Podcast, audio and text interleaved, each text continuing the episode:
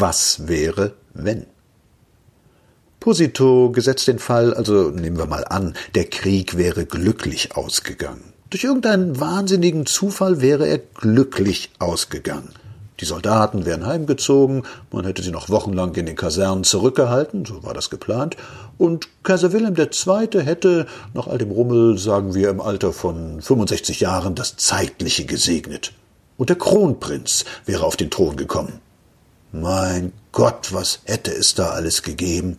Kronprinzen sind immer ein unbeschriebenes Blatt, aber dieser wäre nicht schlecht vollgeschrieben worden, die Professoren, die ja alles beweisen können, das haben sie gelernt, die Professoren, sage ich, hätten bewiesen, dass Deutschland gar keinen geeigneteren, keinen tüchtigeren, keinen besseren Fürsten hätte haben können als diesen jungen Mann, die Rätseldeuter wären aufgestanden und hätten gesagt, aus dem Umgang des jungen Herrschers mit den besten Sportsleuten der Gegenwart folgere, dass er alles zur Ertüchtigung der deutschen Jugend zu tun gedenke, und das sei ein großer Vorteil für Deutschland, denn es käme weniger auf Männer als auf Rekruten an.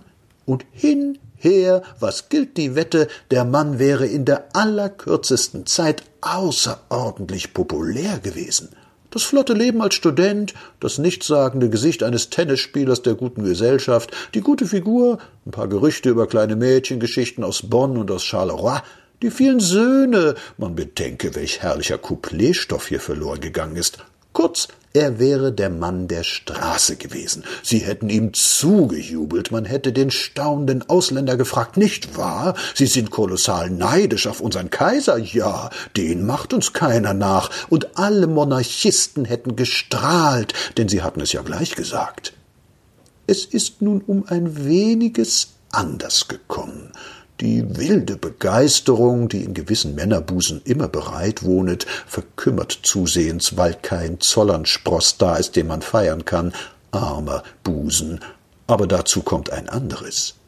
Derselbe junge Herr, der sicherlich, wäre er Kaiser geworden, über alle Maßen erhoben worden wäre, ist in eine Lage gekommen, die den ganzen Mann erweist, nämlich ins Unglück. Da konnte einer zeigen, was er wirklich ist. Da konnte einer männlich schweigen, konnte dem Schicksal die Stirn bieten und sagen, ich gehe unter, aber in Ehren. Stattdessen erleben wir ein unsagbar klägliches Schauspiel.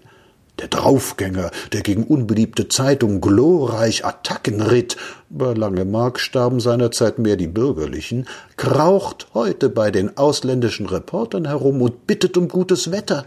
Er sei es nicht gewesen, er habe Papa gleich. Papa, wie herzig das klingt. Ludendorff sei derjenige, welcher.